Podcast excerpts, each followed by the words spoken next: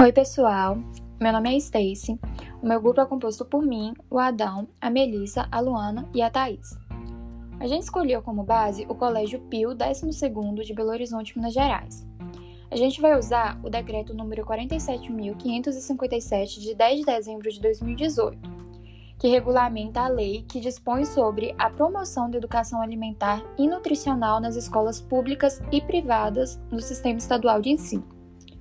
O artigo 5 do decreto diz que as, que as ações relativas à promoção da alimentação adequada, saudável e sustentável devem envolver toda a comunidade escolar. No colégio, apesar deles prepararem um cardápio de alimentação saudável dentro da escola, as crianças estavam levando de casa alimentos considerados como não saudáveis. A solução que o, o diretor encontrou para esse problema foi estender essa alimentação saudável também para as famílias através de um diálogo com todos os pais.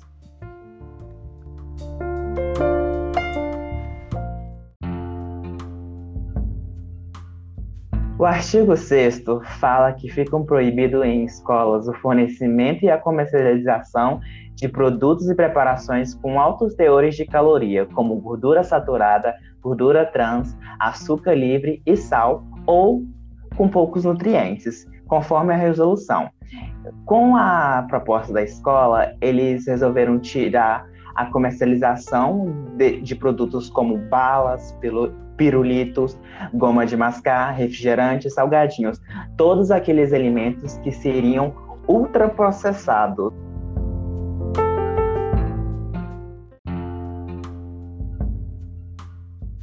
O artigo 8 fala que nas escolas podem ser comercializados os alimentos orgânicos ou agroecológicos.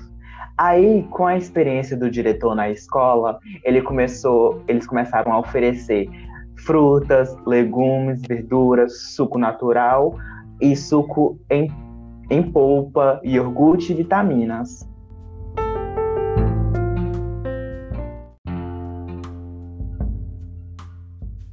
O que foi referido nesse decreto não se aplica quando ocorrem as comemorações, festas e eventos promovidos pelas escolas, quando estes interagem no seu projeto pedagógico. O diretor afirma que as práticas também foram mudadas. Quando acontecem comemorações como aniversário na escola, que em vez de bolo de chocolate trocaram pelo de cenoura, natural ou de alguma fruta. Não ofertam refrigerantes, docinhos e salgadinhos. Oferecem espetinhos de fruta, gelatina, como se fossem churrasquinhos, e trocar as lembrancinhas com, como de guloseimas por brinquedos como jogos criativos, mandando quebra-cabeças, carrinho de montar e outros.